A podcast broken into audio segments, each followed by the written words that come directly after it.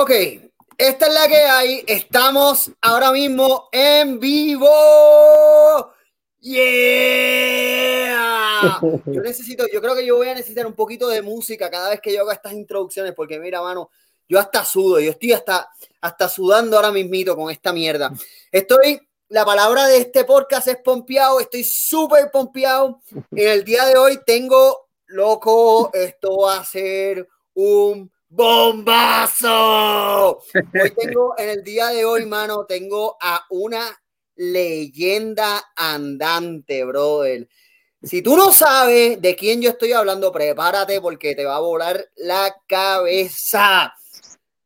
Nada más y nada menos, en el día de hoy tenemos a un bodyboarder. El bodyboarder es considerado el que, que, que bodyboarder para los que no saben, quizás Mori Boogie, que es la marca, este, lo se pueden identificar más, es como decir Pampers y no diapers. Este, así que ahí se puede identificar surfer, eh, fotógrafo, el tipo está cabrón. La vamos a pasar súper bien en el día de hoy. Este, nada más y nada menos en el día de hoy, Mr. Cojonú, Rubén Bobby Quiñones. ¿Qué es la que hay, Bobby? Buenos días, buenos días. Aquí tranquilo en casa. ¿Qué hora es en Puerto Rico? ¿Qué hora es en Puerto Rico? Aquí el reloj dice las 3 y 56 y este es como que el día más feliz de los últimos sesenta y pico de días, ¿verdad? Ya que... ¿Por qué carajo tú dices buenos días? Eh, bueno, para ustedes, que yo creo que más temprano, yo, debe ser como tres horas, algo así. Somos, somos iguales, estamos en la tarde. Ah, pues, pues, buenos días, bueno, lo que sea, buenas tardes y buenas noches para el que sea, para el que lo esté viendo. Pero es cool porque yo siempre termino los podcasts y cada vez que yo termino el podcast yo digo que pasen buenos días, buenas tardes o buenas noches. Así que estamos, estamos en la misma, en la misma onda. Babi, eh, el surfer reconocido de Puerto Rico y a nivel mundial, loco. nos acabamos de enterar de una mega noticia. Cuéntame, bro, ¿cómo te sientes el saber que solo quedan días para poder tocar el agua, men? Sacho, sumamente contento. Este, yo sé que se puso un poco oscuro, dame un break, voy a quitar las gafas.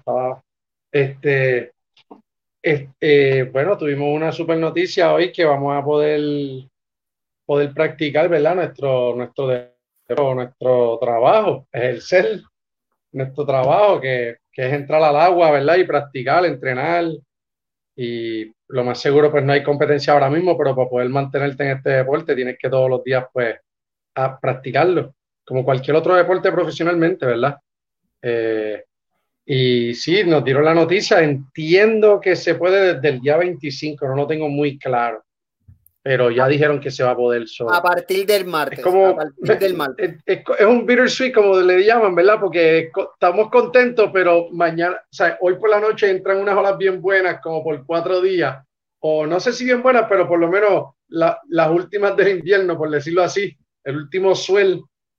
Y parece que se puede ser fiel el 25, pero nada, tú sabes, después de que podamos entrar al agua y manifestarnos ahí y gozarnos el agua y entrenar y qué sé yo, el que tenga que darle para las profundidades a, bucear o a figar o lo que sea, también va a poder hacerlo. ¿O nadar? Te fue el audio a ti. Ah, o nadar. O nadar. Que también se puede. ¿Tú me escuchas a mí? Perfectamente. Esto me pasó en otra entrevista, yo no te escucho. Anyway, este, mientras que Babi puede arreglarlo. La, otra vez yo tuve que colgar. No sé eh, qué quieras hacer, qué quieras tratar. Lo que si quieres tratar de colgar, engancha y, y, te integras de nuevo. Hombre, mientras, tanto, mientras tanto, yo sigo aquí con. Eh, me sigo solo, pero ya mi mito se integra de nuevo. Está teniendo problemas técnicos.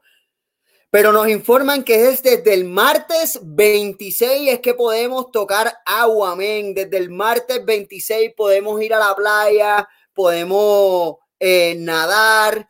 Ahí nos están enviando saludos, Cristel y Joel. Muchas gracias. Saludos a todos. Joel nos informa que desde el 26 podemos nadar. Así que, eh, o sea, que eso es el martes 26. Eh, antes de hablar de la etapa profesional en surfing, ¿estás tomando fotos? ¿Qué estás haciendo? Porque sabemos que tú eres un fotógrafo durísimo, loco. Gracias. Este, ¿Fotos te refiere a acuática? Eh, no, en general, no, no, no, en general. me imagino que no estás buscando, tú eres fotógrafo de agua, más que nada, ¿no? Entonces, ahora, ahora con, toda esta cosa, no te has dado por decir, ah, pues déjame tomarle foto a la grama, déjame tomarle foto a mis pies en el sofá acostado. Eso exactamente es lo que estaba haciendo, buscando otros ángulos, pero no de mis pies, ¿verdad? Pero sí de los algo que está medio cool, viste, no se puede ser fiel, hay que buscar cómo, ¿verdad? No es innovar, pero tú sabes, esos tiros que a veces tú dices, diablo, yo siempre he querido tirar un atardecer, plena naturaleza y no haya gente interrumpiendo el tiro, porque a mí lo que me gusta es mostrar la naturaleza sola completamente. Pues, pues he tenido el chance de hacer este tipo de tiros de los sunsets, como que me he envuelto un montón en los sunsets. Y me lo he disfrutado. Siempre estoy con el miedo y la chance, ¿verdad? Porque a las 7 tienes que estar en tu casa, el sunset se va a las 6:40 y pico, casi 6:50 y es como estás a punto de estar ilegal, ¿viste? Pero tienes el tiro y, corriendo. Los otros días perdí el teléfono como por 45 minutos. Se me perdió el teléfono, lo di o sea, por, casi por perdido y, y andaba con el perro por si venía la policía, pues decirle que lo estaba paseando. Y el perro no entendía nada porque seguíamos dando vueltas y era que estábamos buscando el teléfono por el, por el escambrón. Ahorita tienes que presentarme a. Poquito está por ahí, ya mismo, sale por ahí. sí, sí, sí. Eh, oye, antes de comenzar con esta vaina. Cuéntame. ¿Qué fue lo que pasó en Colorado cuando estabas haciendo snowboard?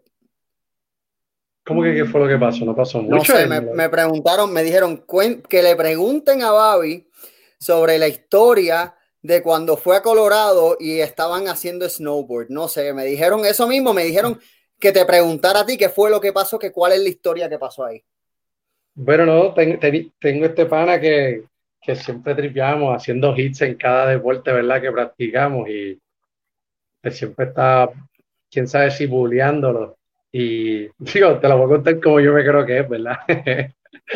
en el bodyboarding o en el surfing o jugando cualquier deporte y un día se despertó y me dijo, loco, este, ¿te atreves? No, te apunta, nos vamos para Colorado y yo le dije como que ya lo siempre he querido y eh, nada, decidí que sí, nos montamos de la nada, improvisado y increíblemente me fue mejor de lo que yo pensaba. Yo te diría que partí a mi pana. en ese deporte también. El que me invitó, tú sabes, eh, éramos varios, éramos como cinco. Era Leo, el eh, dos de los hermanos y otros panitas del. Era Sebastián, Leo, eh, Carlito, no me Dani. Dani y como dos personas más. La pasamos súper brutal, mano. Frío cabrón, pero el snowballing es bien interesante. El juego de pierna es diferente al del selfing, como pivotear, ¿verdad? Pero, pero bien interesante, era como selfiear una ola bien, bien larga. Y se sintió súper. En realidad me, dolió, me dolían los pies mucho por par de días, como por par de semanas. ¿Sabes? Yo tenía un conte en Hawái y los, los pies todavía me dolían como a las tres semanas de haberle hecho el snowboarding. Oh, wow. No, no, no los músculos, sino. Sino las, coyunturas, quizás las joints. Ah, no, hasta la misma espinilla, las, las presiones que uno utiliza, las botas, los pies donde ellos van. Pero sí, la, la, o sea, las rodillas y los tobillos y par de golpes que nos dimos por ahí para abajo rodando, muchachos. No, me dijeron que te diste, que, que, por poco te busca la ambulancia de cuando diste la vuelta. una chica se bajó del sled ese, de como se le llama, del, del lift. Achi me dio en el culo, loco, con, el, con la tabla, se guayó, venía, venía tambaleando así, me dio en el culo por, con la tabla, mano. Achi, me, Babi, mano, cuéntame cómo tú empezaste en surfing, loco. Hacho, yo le he contado eso yo creo que a todo el mundo, pero te lo voy a contar una vez más. bueno, lo que pasa es que esto, esto, es otro tipo de ambiente y estamos dándote a conocer. Queremos conocerte, no te pongas tan, no te pongas tan, ¿Quieres que te pido, la próxima vez te pido el autógrafo también? No, no. Viví un edificio eh, que se llama Mundo Feliz en Isla Verde y el cual pues vivían para mi entender los mejores surfers de Puerto Rico en ese entonces. Y cuando ellos llegaban a la piscina pues para limpiar su equipo de surfing pues, pues me permitían usarlo en, en el bol de la piscina, ¿verdad? Yo era un chamaquito. Me imagino que cuatro, cinco, seis. Yo siempre digo a la gente que empecé a los 0 siete, ¿me entiendes? Porque empecé a jugar desde la primera vez, pero ellos estuvieron haciendo eso, prestándomelo desde que mi abuela me estaba enseñando a nadar que había una piscina allí en ese edificio, pues que prácticamente olímpica, ¿sabes? Una piscina gigantesca y pues yo tripeaba con que yo ponía la tabla en el borde o el buggy y saltaba y con el viento seguía por ahí desplazándome en el agua. Y todos decían, ya, este tiene talento, hecho, hay que llevarlo para el agua. No, vamos a regalarle un buggy. Otros decían, vamos a regalarle una tabla. Y así empecé, cogiendo buggy prestado y cruzando la calle para ir para Isla Verde, para para lo que le llaman el cementerio, lo que otros le llaman hobby, otros le llaman el alambique, todo eso ahí, todo, toda, esa, toda esa costa de Isla Verde, Marbella, el edificio Marbella. Tú sabes que yo tengo una, una historia de cuando era chamaquito en hobby, porque hobby antes eso era el, el lugar in, eso se llenaba, hobby se llenaba pero nasty, entonces este, mi hermano, me, mi hermano me lleva un par de años y él me llevó con él para decirle que yo era su hijo. Yo era un chamaquito, un nene, para lucirse con las nenas. Ay, me dijo, mira, métete ahí, bro, él, y yo no sabía nadar. Y me cogió una olita de esa y me revolcó con el piso y había tanta gente y había tanta, tanta y tanta gente y yo... Y muriendo frente a todo el mundo y nadie lo sabía, todo el mundo riéndose. Y nadie lo sabía, brother. Y obviamente cuando le digo a mi hermano, ah, eso no es nada. No, no, esto pasa. yo, pues yo, no sé por qué yo le tenía tanto terror al océano de chamaquito. O sea, le tenía pánico, en verdad. Y ahora mismo viendo, estoy hablando contigo, pero voy a compartir, eh, le voy a dar share a la entrevista para que la gente la, la vea. Ah, no, definitivo, dale un watch party. Mira, entonces, empezaste a surfear ¿Cuándo tú te diste cuenta de que esto era tu pasión? Antes de llegar a que sea profesional. Desde siempre me gustaba un montón. Es que no, no podía superar el miedo de las olas grandes, de las olas que yo encontraba que eran grandes, que eran súper diminutivas. Es que cuando uno empieza pues bien, bien chiquito y a mí nunca me gustaba que me presionaran en ningún deporte, pues, pues yo trataba de hacer mi propia línea, ¿verdad? Porque yo entendía que no podía ¿sabes? superar y es porque cuando yo empecé no existían los buis, o sea, los buis no tenían múltiples medidas, era como que todos los buis cuando los crearon por primera vez, entiendo que eran todos como que 643, todos los buis eran bien grandes. Entonces cuando yo tenía pues esa edad, pues los buis eran como si fuera un longboard, los buis me, pasaban. Y yo como no podía hacer dog dive, que es pues poder pasar la ola por debajo del agua, pues, pues, yo tenía un handle. Era lo, esa gente que ha visto la película de Bethany Hamilton, es como este plástico en el medio de la tabla, tú lo puedes agarrar y pues eso te ayuda a poder, lo más seguro te bajas de la tabla y puedes filtrar el buggy más fácil. Y así pues yo podía pasar las olas, pero eso era también incómodo para los demás surfistas porque yo me bajaba del buggy, yo no hundía el buggy, yo le dejaba el buggy en el medio, eso, todo el mundo pisaba mi buggy por ahí cuando la gente iba en la ola. Eh, pero siempre me, siempre me gustó y siempre me creí que quería ser, creo que a todos los deportes que le he metido, me he creído que voy a ser grande en ellos. Antes de seguir con eso, tú sabes, yo tengo una historia que tú no, tú no, tú no sabes esta historia. Ok. Había, este, creo que fue el 10K del Comité Olímpico en el 2001. Un, yo no sé. Y yo te veo a ti al lado mío en la salida. Creo que fue en el, el, el, 10K del Olímpico. Yo, te puedo decir algo, yo nada más he hecho tres, ¿eso fue un San Juan Bautista entonces? ¿O eso fue un 5K? Era un 10K. Y pues fue saliendo en San Juan. Corrimos de San Juan y le dimos la vuelta a una parte y seguimos para Punta Las Marías. Es correcto. en verdad, yo había jangueado la noche antes y yo le había dicho un pana que me avisara el día yo lo quería hacer por trivial, yo no lo quería hacer como por ganar, yo quería ganarle a mis panas, no a la carrera. So, yo le dije a un pana que el día que supiera de un 10K o un 5K, que me invitara si era de gratis. Y de repente me llama y yo estoy llegando a Ocean Park y para colmo de haber jangueado el verano. Tú sabes, no hay mucho que hacer si no estás en, en un viaje de surf trip de, aparte de entrenar todos los días, pues estaba chileando cuando Ocean se, se llenaba, ¿me entiendes? Y no sé qué tú vas a contar, pero yo te puedo decir que yo llegué creo que tercero en mi edad y yo hice como 39 con 4. Pues yo estaba tú a tú contigo y tú no sabías eso. Obviamente no nos conocíamos y yo no te había contado esa historia. Yo estaba tú a tú y yo estaba encojonado porque este tipo, ¿sabes? Yo, tenía unos tenis, yo tenía unos tenis Skechers que no eran ni de correr. Tú tenías unos baggies de surfing. Yo tenía unos baggies que llegaban aquí que eran de janguear, que no eran de selfie, eran unos baggies, pero me quedaban grandes. Como que eran ah. baggies de los, tú sabes que uno tiene el que uno se pone para entrenar, pues te debe llegar por encima de las rodillas como esto. Que yo creo que también uno se los empieza a poner cuando tiene un poco más de edad.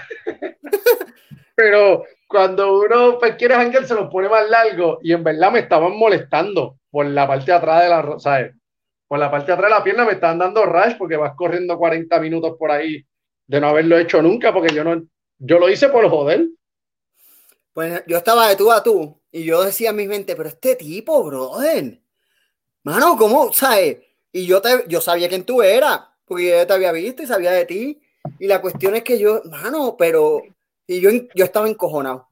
Yo, ¿sabes? Yo, yo, ¿sabes? Yo, yo, era, yo, yo dije que corría un poquito y, y, y, estaba en el equipo de la universidad para ese tiempo. Y yo te veía a ti al lado mío y yo, me cacho, Y me fui tú a tú durante todo ese 10K.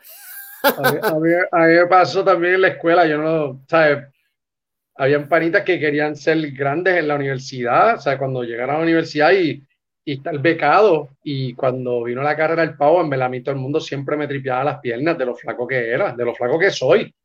Y fui con unas, unas tenis riff de estas podrogas así súper pesado me acuerdo que no tenía ni amarrado y se estaban riendo, todos descojonados, todo el mundo en la escuela. Y yo decía, ¿por qué se están riendo y se están riendo de mis piernas?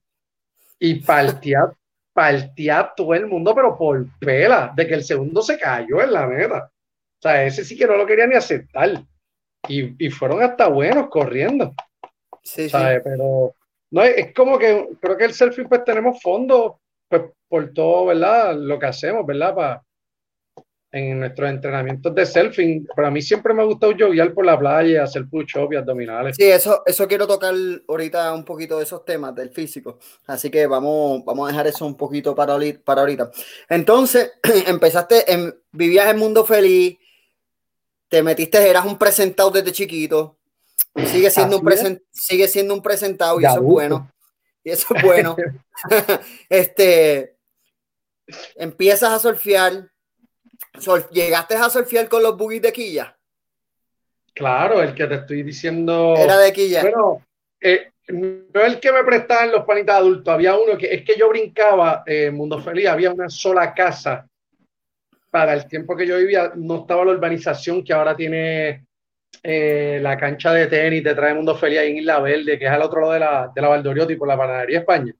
Esas urbanizaciones no estaban solamente había una casa detrás de la piscina de Mundo Feliz. Parece que era la casa de playa de alguien o la casa de verano de alguien y tenía un montón de juguetes. Pues yo brincaba el garaje, cogía un Aussie de esos que tenía aquí ya chinita, que no tenía ni el plástico de abajo, el sled de abajo. Y lo cogía, lo ponía en la piscina, jugaba un rato y después venía, brincaba la vez y lo volví y lo ponía. Lo devolvía. Pero así empezó el tripeito y lo fui cogiendo cada vez más en serio cada vez pues me empecé a unir mucho más a los surfers, me invitaban siempre a X playas, ¿verdad? Todas estas playas de los de prácticamente yo y otro panita teníamos la misma edad, todos los demás tenían de 4 o 5 años y los que realmente eran los grandes, pues tenían de 6 a 8 años más, que son Carlos Cabrero, Carlos Rivera, Cristo Geloni, que eran los Luis Castro, Evaristo, o sea, toda esa gente, que eran los más duros en aquel entonces. Y mira, Babi, primero, ¿el selfing te salvó de problemas de chamaquito? ¿O te metiste en algunos problemas por estar surfeando? Eh, no, mano, el selfing al revés, el selfing ha canalizado toda, ¿sabes? El selfing, gracias al selfing. Hablando de chamaquito, hablando de chamaquito, no, no de ahora, sabemos que, ¿sabes? Es, que eso quiero selfing, es que el selfing siempre ha sido todo para mí, el selfing de chamaquito no, o sea, es que yo no nunca lo he visto diferente, yo lo, yo le he amado desde el principio, desde cero. Desde la primera vez que lo toqué, yo me creía que ya yo quería hacer eso. Pues yo jugaba pelota y mis papás estaban pompeados de que yo le metía supuestamente la pelota, pero cuando yo me di el primer tubo, o ya a mí no me importaba la pelota para nada. O sea, yo iba a selfiar y llegaba a la práctica y podía hacer lo que me mandara y no me cansaba. Pero a ellos les molestaba que yo venía a hacer otro deporte. Pero ellos no entendían que el selfing es tanto. O sea, el selfing es un workout bien, bien completo. Y desde, desde que empecé a, tú sabes, como quien desea, cortar la ola, ya tú te sientes increíblemente bien. O sea, ya yo creía que quería competir, que quería ser el mejor de mi edad. Y a mí, pues sí me ha salvado de, no sé si me ha salvado de problemas, pero te puedo decir que yo me quedé en el self, yo me quedé en, yo me quedé en Puerto Rico por el selfing. Eso sí te lo puedo asegurar. Sea, mi familia se fue cuando yo tenía 15 años de Puerto Rico y yo me quedé porque yo quería quedarme selfieando profesionalmente. A esa parte quería brincar ya mismo. Este, pasaste una etapa un poco difícil, por decirlo así.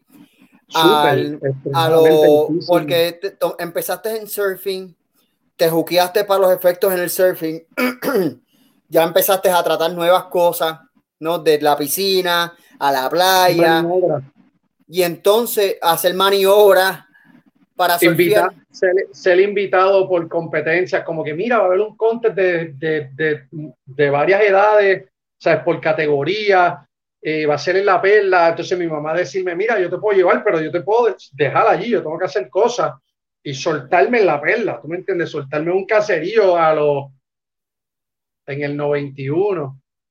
Tuve que tener tenido como 12 años que te suelte un caserío, tú me entiendes, baja esa escalera por ahí, mira, me parece, ahí hay un bullicio, parece que es por allí. ¿Tu papá te apoyaba? y llegar con el primer lugar que todavía sigue siendo de mis trofeos más grandes. ¿Entiendes? Entonces, ¿tus papás te apoyaban entonces? Totalmente, sí. Sí. O sea, apoyarme en el sentido de que... No te lo prohibían. No me lo prohibían, honestamente me dejaban faltar para ciertos tipos de olas y pues me excusaban y, y pues, pues, después tenía que reponerlo. Y cuando te digo que me lo apoyaban era pues, pues me llevaban, pero ya se envolvía, tú me entiendes, después al final del section, en lo más seguro ella ya había caminado, si estábamos en aviones, ya probablemente ella había caminado hasta Tocón y yo le dije, ya lo viste mi ola y no había visto nada, pero ella estaba por ahí gozando, cogiendo caracoles. Claro. Pero sí, yo creo que eso es con que te lleven y te dejen, ¿sabes? Con que te dejen fiel, con que te lleve, hecho que más tú quieres, ya, si estás haciendo lo que tú quieres. Claro. Antes de tocar la etapa empezando los 15 años, el surfing y el skateboard, y yo que corría skateboard y me encanta el skateboard, es mi deporte favorito, esa es mi pasión. Soy un gremo y todo, pero no me importa, es mi pasión. Yo también. Este, Eh, son deportes bien marginados, hasta el sol de hoy todavía. Finalmente va a entrar a las Olimpiadas, finalmente va a entrar a las Olimpiadas.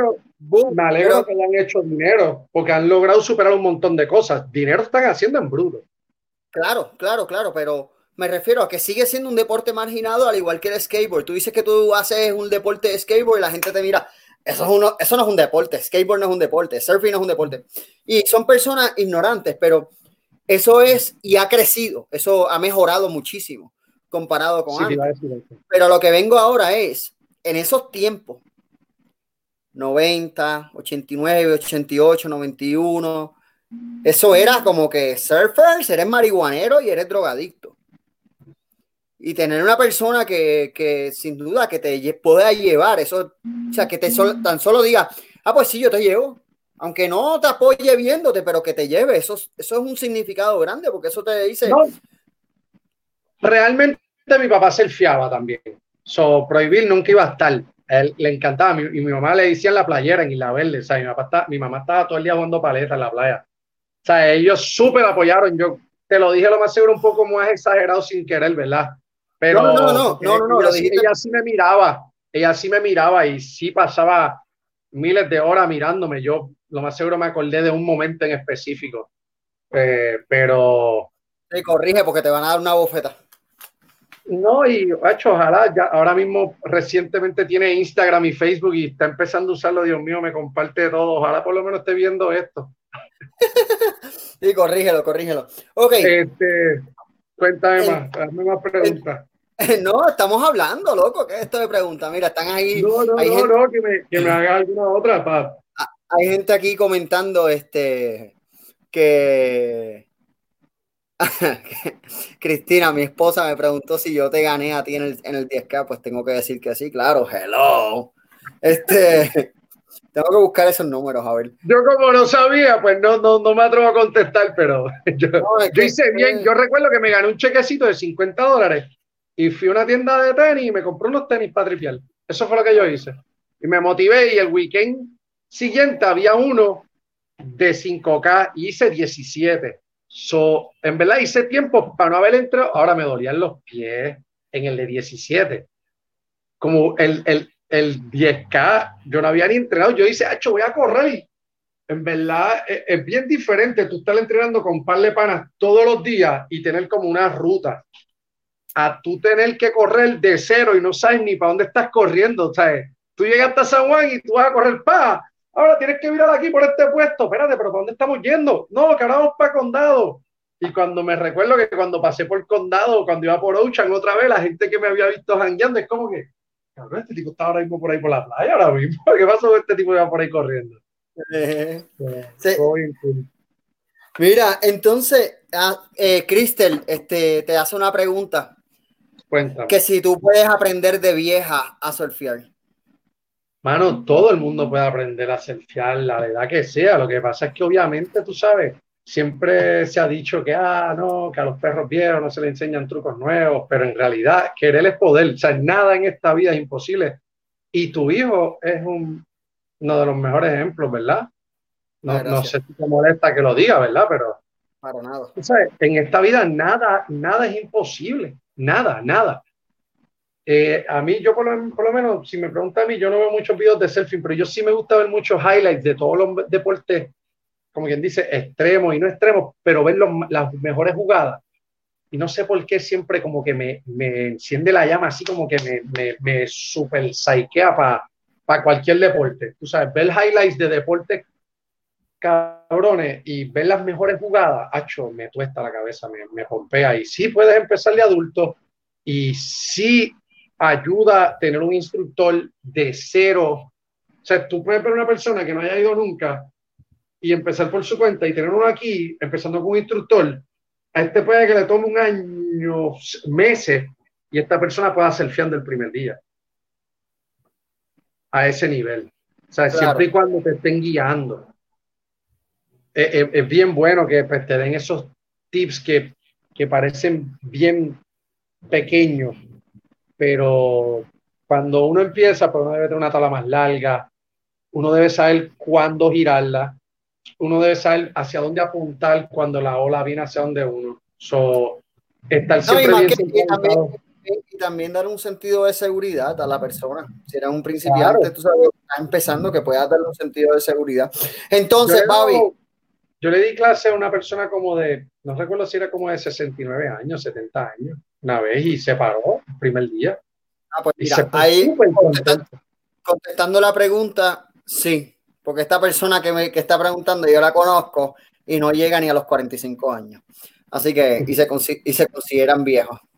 Y tenemos aquí a Babi que tiene 50 años y sigue matando la liga.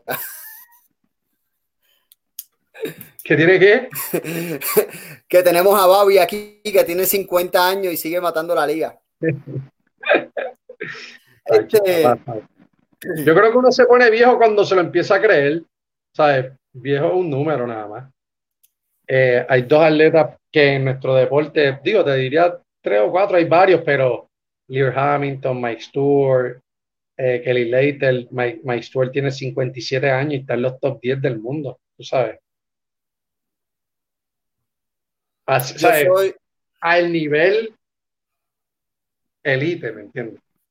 No, yo soy un, un admirador de Kelly Slater. Este, siempre lo uso mucho como referencia, como porque para mí es un ejemplo de consistencia este, brutal, igual que Steve, también. igual que Steve Caballero en skateboard. Este, este, tú sabes, son gente que, que, que mano, están durísimos y siguen, y siguen destrozando. Eh, entonces, Babi, mano, a los 15 años, pasar por un momento donde decides quedarte en Puerto Rico para perseguir tu sueño, ¿eso ya era tu sueño ser bodyboarder profesional o simplemente era, era te quedaste en Puerto Rico para seguir surfeando? Bueno, la, la meta era, ya, ya tenía un gol en la mente. Yo como que no paro las cosas hasta lograrlas, ¿me entiendes? Y no por, porque la logré, pues ya la tengo que dejar de hacer, que tampoco entiendo a algunos otros amigos, ¿me entiendes? Que pues, ¿cómo te puedo decir? ¿Sabes? Pues, pues, logré lo que quería y pues ya se le va la pasión, ¿me entiendes? A mí como que no se me ha ido ni un 1% de, desde que soy chamaquito, o sea, yo soy adicto al surfing desde, desde muy temprana edad y pues lo que quería hacer era ser uno de los mejores, ser de los mejores en el surfing, ¿verdad? Obviamente en aquel entonces ser el mejor era lo que quería, porque querer ser el segundo mejor o el tercero, pues ya no, para eso ni lo hago. O sea, siempre he querido pues, ser lo mejor que pueda, ¿verdad? Eh, me, me, quedé bien arriesgado, o sea, me arriesgué un montón, tú sabes, cogí mis cosas, mis, maletas de surfing de los boogies, que son maletas bien grandes, son boardbacks que caben cinco boogies, y los llené de mis tablas y otro boardback lo llené de con toda mi ropa y llamé a Paco López, quien ahora es pues el mejor productor, si no me equivoco, ¿verdad? Para mí, en mis ojos sí lo es. El mejor productor de promotor de Puerto Rico, haciendo eventos, ¿verdad? Como de reggaetón o de música, de todos los artistas. Es promotor y manejador. Exacto. Y, y gracias a él, pues me, me, quedé varias semanas en su casa y, y ahí pues seguí brincando de casa en casa, de amistades, ¿verdad? Para para no molestar a, a, la gente pues demasiado tiempo hasta que llegué a una persona clave que, que había sido mi vecino justamente antes de mis viejos irse de Puerto Rico, pues su nombre es Job y él era el gerente de una discoteca que en aquel entonces estaba acabando de abrir, que era Reggae Roots. Y pues él, me, pues, él sí más me salvó la vida, más que mucho, ¿sabes? De brincar de casa de Carlos Cabrero, brinqué a, o sea, de, Paco López, brinqué a Carlos Cabrero un par de meses y ahí pues Carlos tenía unos viajes que hacer en California y pues salí por ahí bien bastripeado porque me llegó la noticia como le llegó a él de repente, de repente y salí triste y me crucé con alguien que me dijo, diablo, pero Job se está mudando ahora mismo, Job no te va a dejar en la calle. Y me fue a mostrar la casa de Job y Job me dijo, vamos, traer tus cosas, mira, cogemos este mueble, lo ponemos aquí y eso va a ser la división de allí para allá es tu canto y de aquí para acá es mi canto. Tú no me tienes que dar nada, tú lo que tienes que graduarte, como dijo tu mamá. Y me, me cuidó, me cuidó, me cuidó muchos años. Terminé la high school y seguí viviendo con él, tú sabes, me, me, hasta, hasta que pues, la discoteca cerró y tuvo un par de cambios, ¿verdad? Pero él siguió criándome yo fui el que empecé a hacer un poco más de dinero y como que en el surfing y sentía que podía pagarme un, un apartamento y después, eh, sí, a, a, los 20 años me, me gané un auto compitiendo y pues ahí sí que dije, diablo, ya tengo carro, puedo tener apartamento, me mudé y empecé a vivir la vida loca del surfing. de viajar y, ver Contes y decir, ya lo, mira, en Conte, en la reunión al lado de África, ya lo, cuán cool estará llegar hasta allá, ya lo, y pedir dinero, josear dinero, tú sabes, siempre me, me ayudaron más amistades que los sponsors. No estoy diciendo que los sponsors no me ayudaron, pero yo siempre he visto que uno le da mucho más a los sea, los que los auspician, nosotros le damos más que lo que ellos realmente nos dan. O sea, que te vistan no solamente, tú no puedes pagar con ropa una casa, ¿entiendes? Ni la gasolina, ni tu carro. Estoy hablando porque es un deporte, como así imaginado es, pues, un, un deporte que, que era muy difícil, es muy difícil vivir de ese deporte. Y tenía no solamente que ganar conte, tenía que ganar conte e inventármela, que me auspiciara parte de los, de los eventos. Los eventos valen 200, 250 dólares. So, el viaje a, Sura, a la reunión valía como 3 mil dólares. Y así, Brasil, Hawái, California, Costa Rica, eh, todos estos lugares que fui, que tuve la, la, la dicha de ir, Guadalupe, wow, miles de lugares, Puerto Escondido. Has, viajado el mundo surfeando. Bastante, Indonesia y no solamente que he ido a todos esos lugares, que los he repetido un montón de veces. ¿Sabes? Claro. es, algo súper bonito. Hay gente que quiere eh, ejercer en su profesión, en lo que estudiaron, trabajar un montón de años para después, cuando se vayan a retirar, poder ir a estos lugares supuestamente exóticos y darse la vida, cuando después de viejo no puede hacer mucho, ¿entiendes? O sea, eh, eh, eh, no, espero nadie lo tome a mal, ¿verdad? Yo sé como yo lo vi, como lo vi de joven y como todavía lo veo. No, yo creo que diste un montón de puntos, pero eso se llama un drop de mic, este, un par de cosas que dijiste. Quiero tocar el tema del Dewo el carro que ganaste, era un Daewoo. Me duró 20 años. Papo, eh, tú fuiste conocido eh, nacionalmente el tipo que ganó un carro en un contest. ¿Sabes? Todo el, mundo. Que, que, no, era, no fue ni de selfie, fue de bodybuilding y no habían dado uno en ninguna parte del mundo. Todo el mundo tenía de qué hablar. ¿Sabes? Como te digo, yo no te conocía. Yo sabía quién tú eres, yo te había visto en la playa. Este. Eh, yo soy, yo soy un gremo. Eh, pero, pero yo te había visto y entonces todo el mundo hablaba del carro. Además que soy mucho menor que tú, si no se nota. Este, todo el mundo hablaba del carro que se ganó. Era un Dewu que se ganó. Sí, sí.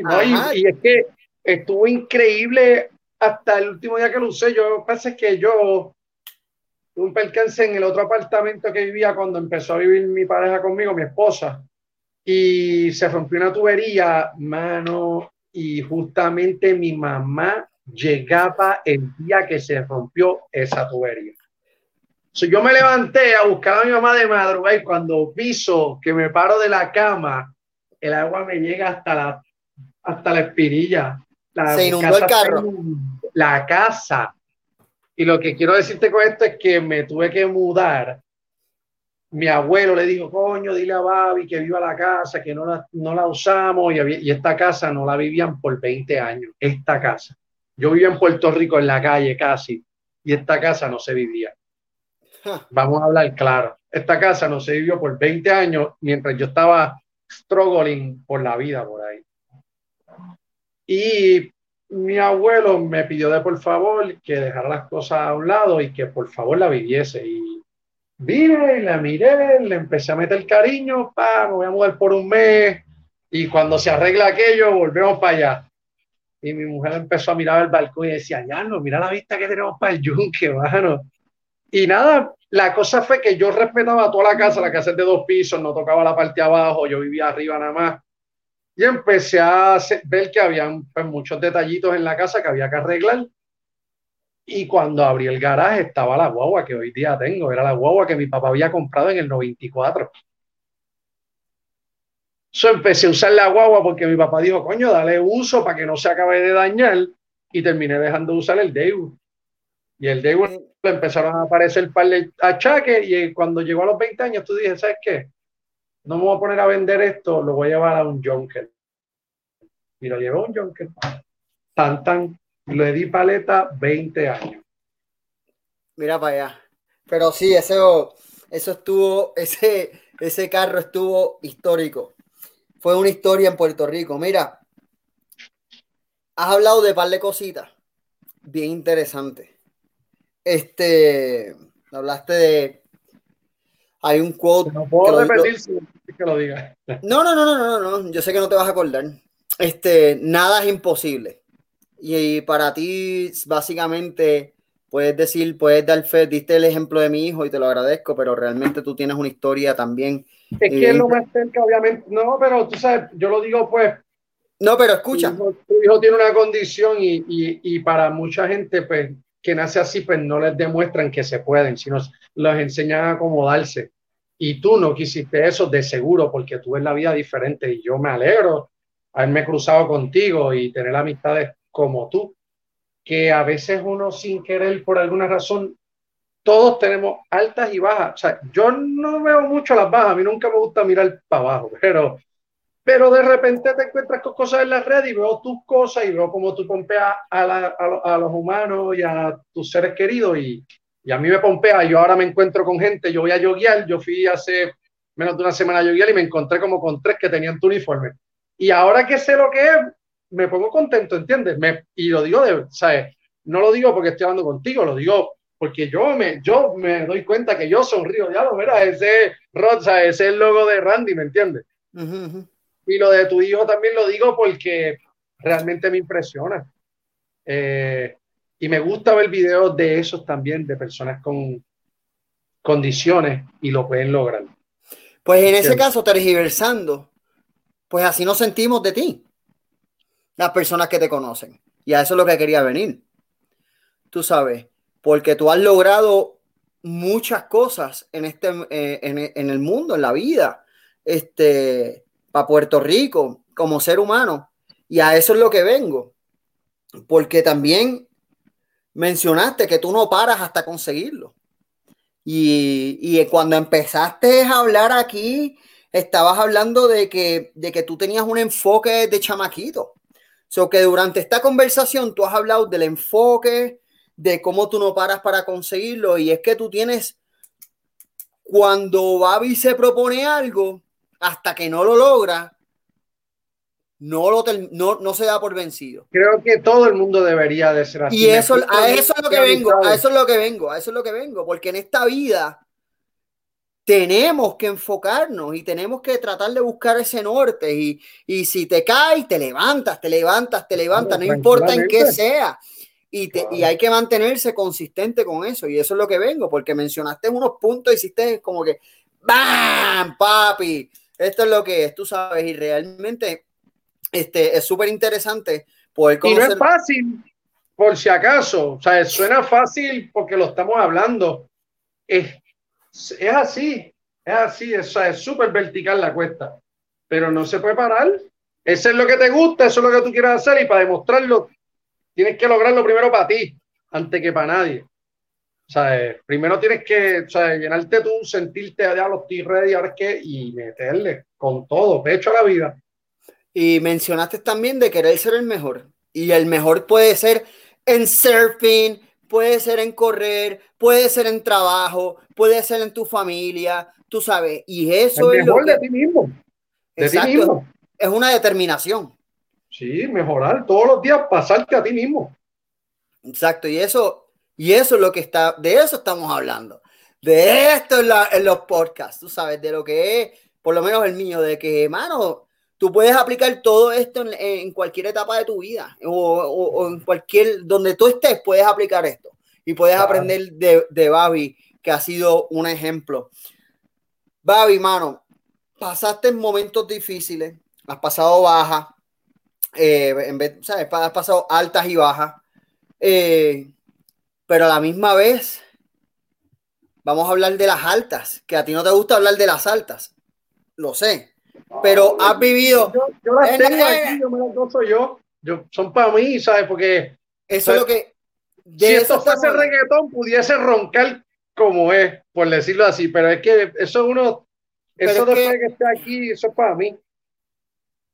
El roncar no tiene que ver con reggaetón o no, es mi pensar. Este es mi pensar. este es mi, este es mi pensar. Me refiero. que Tú sabes que los reggaetoneros roncan de que son el mejor y todo, cada uno, todo el mundo dice soy el mejor, soy el mejor, pero yo lo que estoy diciendo es como que, que yo estoy contento que he logrado varias cosas, tú sabes, varias, varios, varias finales, eh, he logrado llegar a, unos, a un montón de lugares que wow, que, que ni en sueño. O sea, yo tengo, yo tengo amistades que tienen, es más, súper bien económicamente y tienen tanto trabajo que no pueden vivir.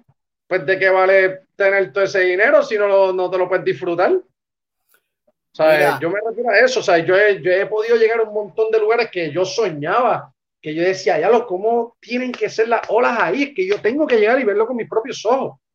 O sea, yo no lo quiero ver más en películas y lograrlo, pues, pues ya eso es como ganar un conte, ¿me entiendes? Tú sabes que eh, ayer, antes de ayer estaba hablando y esto es una frase que, que me gusta mucho repetirla. Eh, y lo acabas de mencionar, pero hay muchas personas que tienen, eh, que, que, son, ¿cómo te digo? que son, no, no, no, no, no, que son tan ricos, son tan y tan y tan ricos que lo único que tienen es dinero. Yo, yo sé eso. lo, lo acabas de mencionar. Ok, Bobby. ¿Cuál ha sido para ti tu mayor accomplishment, tu, tu mayor tu mayor accomplishment? Hay muchas, cosas que yo he logrado que yo me siento bien contento y no necesariamente son llegar a la final de. Eso es lo que te iba a decir, no es que he hecho. Eh, a mí, cuando de más joven, como que cuando, tú sabes, yo sé que tú lo sabes, pero lo digo para los que no lo saben, pues el, el, deporte del bodyboarding y el surfing en algunas partes del mundo es como lo es el, el esquí con el snowboard. Que como que hay rivalidad y no se llevan o algo, o sea, en Puerto Rico, por suerte, hemos sido bastante hermanos del buggy con el surfing, pero como quiera, siempre alguien decía un comentario tonto que a mí me llegaba y me hería. Y no, más seguro, yo no se lo dejaba, o sea, yo no se lo demostraba pero yo por dentro lo quería callar, ¿me entiendes? Y es como cuando yo me daba un buen tubo en chatarra y venían y decían, ah, pero eso fue acostado, eso no cuenta. Eso a mí me molestaba y yo empecé a fiel nada más que para poder te hubieran parado y demostrarte que, que lo puedo hacer en un pedazo de tronco de madera, en un buggy, en una tabla, en un lomboal, y eso es lo que he hecho a través de todos estos años, es seguir perfeccionando lo que realmente me gusta de el deporte, que es el tubo, que es meterme al tubo y correr pues la mayor cantidad de tiempo dentro del cilindro de la ola. Eh, ¿Qué te puedo decir? Yo tengo varios, yo he llegado dos veces segundo lugar en Pipeline, el, el primero se siente increíble. Primer latinoamericano, que diablo, el primer boricua que llega a una final, que siempre me tripeaban de horas chiquitas cuando era más joven, que empecé a hacer fial y siempre había un pero. Después cuando llegué a la final, que no, pero que las olas no estaban increíbles, llegué a la final, punto. Y llegué al segundo dos veces, pues te demostré que no fue suerte. Pero antes que eso, en el 97 yo llegué a, una, a la primera final en Guadalupe. Y men to men, y realmente sin querer le cedí esa posición a esa persona que estaba contra mí, que era el campeón del mundo, que es el seis veces campeón del mundo. Le dejé una ola diciendo, pues mira, este tipo ya se está acabando, quedan 30 segundos, lo más seguro, quedan menos de 30 segundos y con esta ola no va a ser un 10, pero sí, el campeón del mundo casi siempre puede hacer todo. Y demostró que era el campeón porque yo perdí la prioridad, no la conocía del todo. Me, leí el, libro la noche antes de los nervios. O sea, no sabía lo que era llegar al pico, tener que pasarle por letra una boya para tener prioridad.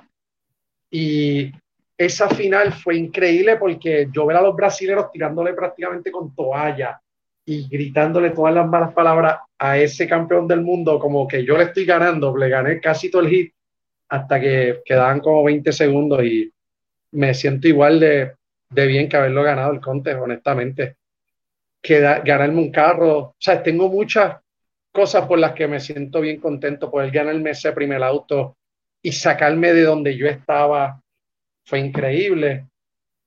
Aunque tú no lo creas, yo sé que no lo vas a creer y no es porque tú tienes que ver. Uno de los accomplishments más grandes que yo he tenido en mi vida y lo más difícil en mi nueva carrera, pues es haber perseguido a Joel Mato de una isla a otra. Yo sé que tú no me lo vas a creer, pero yo se lo digo a todas mis amistades así. Y, y es sin broma, y sin duda, es algo bien difícil. Por, por, por todos los riesgos, por, por estar más expuesto que yo me creía que había visto el océano de mil maneras, pues no, o sea, el océano tiene tantas y tantas maneras que ni se repiten. Y tú no lo dijiste el día antes, y Robert, uno de los que me asistió, estaba aquí ayer, literalmente en mi casa ayer, y me dijo, diablo, mira esta foto, estoy loco porque llega el día para para poner esto en el story. Y qué increíble la oportunidad de haber sido parte y de que lo lograra. So, hay muchas cosas. Eh, pueden llegar a las finales en Lomboal, ¿me entiendes? Eh, yo, yo me pongo contento de todo lo que yo logro, man. O sea, eh, sea un juego de canica, sea un juego de brisca. Yo soy súper competitivo y cuando logro lo que tengo en la mente, me pone súper feliz. Tú sabes que yo he vivido, hemos vivido juntos eh, en 47 horas nos conocimos, aunque no estuvimos tan directos, pero nos conocimos que hasta hoy de hoy, hasta el sol de hoy, tenemos una relación. Y no fueron conversaciones en ese momento, eh, pero, o sea, porque estábamos en diferentes facetas cuando estábamos en nadando con lo de Joel, pero definitivamente nos unió y nos conocimos. Eres una persona, hablaste de eso, de que te pones contento hasta en jugar canica y eres una persona súper pasional este, y súper, súper emocional. Este, además que es el tipo más cojonudo del mundo. Eso es, eso es una historia interna que no vamos a hablar ahora. Pero, es pero Babi es el tipo más cojonudo del mundo. Eh,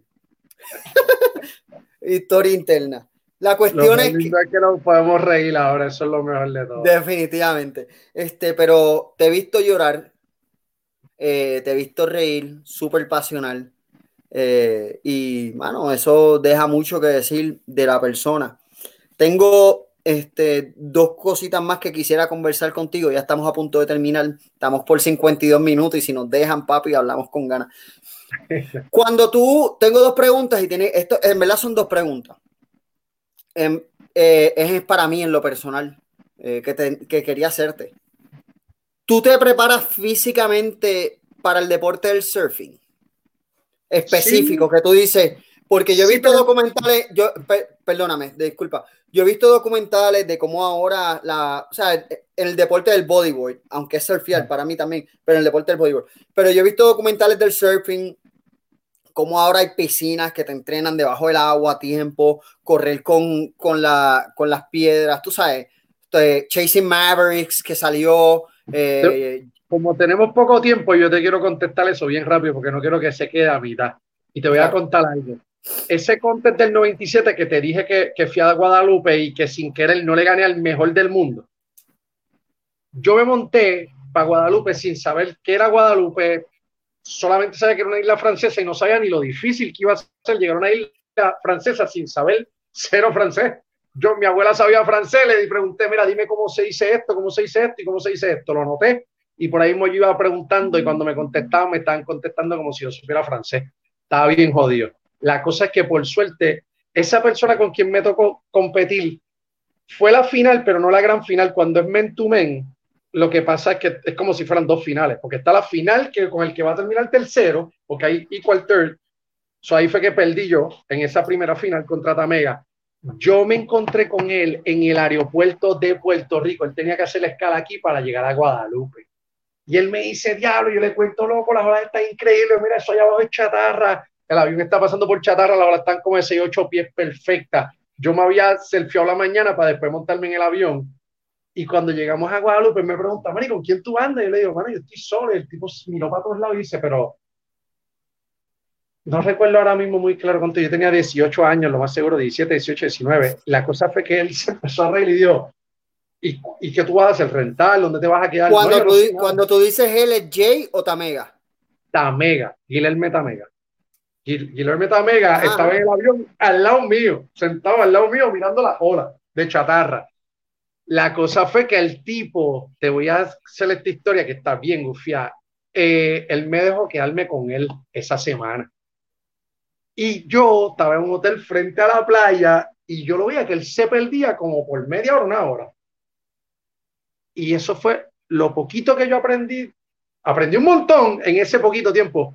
Es que el tipo entrenaba todos los días y el tipo cogía y él tenía como que su propio circuito que era de donde empieza la arena de la playa hasta el agua. Él corría, nadaba hasta las boyas, viraba 25 puchos, 25 abdominales, corría hasta donde empezó empezar, volvía, nadaba hasta la polla. ese circuito yo nunca lo paré de hacer por el tiempo que yo estuve, o sea, y estoy, o sea, y, siempre lo activo en verano.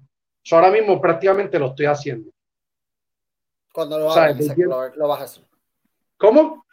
Nada, que cuando abran las playas volverás de nuevo a hacerlo, exacto. Claro, exactamente. Pero en realidad lo estaba haciendo por las mañanas bien temprano, antes de que salga la luz del sol.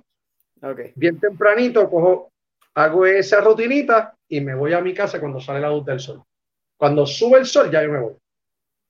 So, lo estaba haciendo, todo el mundo tiene su manera de entrenar. Que crees en el físico para el deporte del bodyboarding y para todos los deportes, ¿no? Para añadirle un poco más de resistencia, no todo puede ser solamente pues, fiel, ¿verdad? Pues para añadirle un poquito más de estamina, ¿verdad?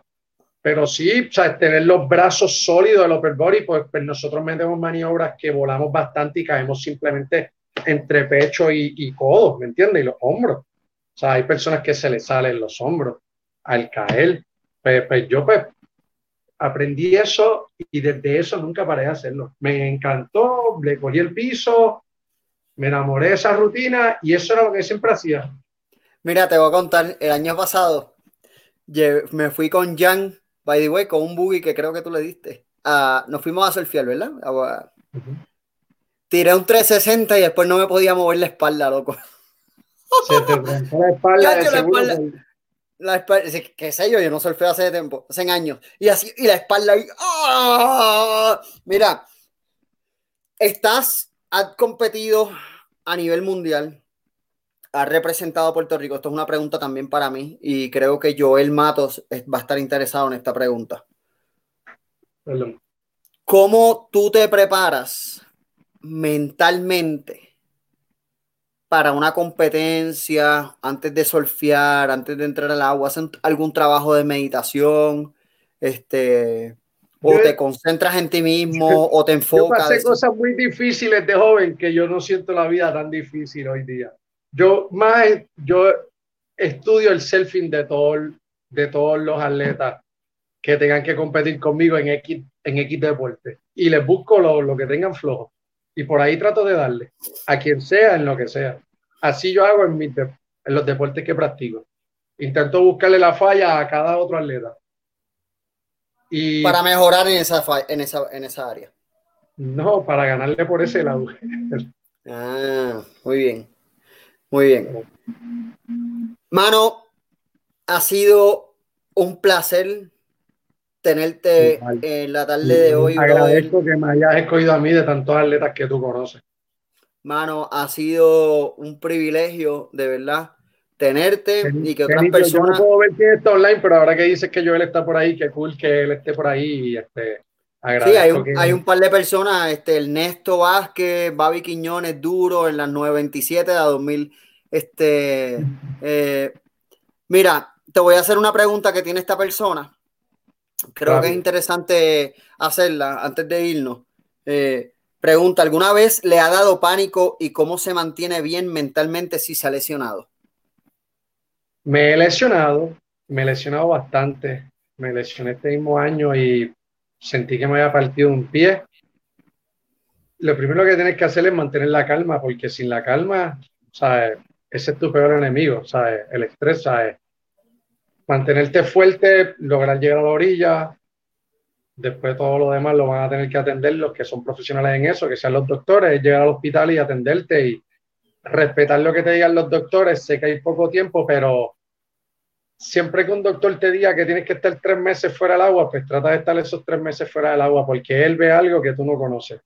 Y yo tengo 30 segundos y lo que quiero decir es que siempre visten las lesiones, eh, hagan caso a sus entrenadores, eh, alimentense bien, cuídense, no usen drogas y yo agradezco un montón el que tú me hayas escogido a mí. Gracias por el ratito, una hora menos del día de hoy para sentir en la cuarentena. So, agradecido y nos vemos en el agua, papá. Te quiero y te voy a preguntar. Mano, mil gracias. Si hay alguna persona, dijiste una pequeña conclusión, pero a mí me gusta que las personas digan una conclusión antes de irse. Si hay alguna persona que está escuchándote y ha conocido un poquito de la historia de Babi, hasta dónde ha llegado, eh, o hay alguien que está pasando algún tipo de necesidad, lo que sea, una pequeña conclusión de parte tuya, o un mensaje para ese tipo de persona, o para el mundo entero, para lo que sea.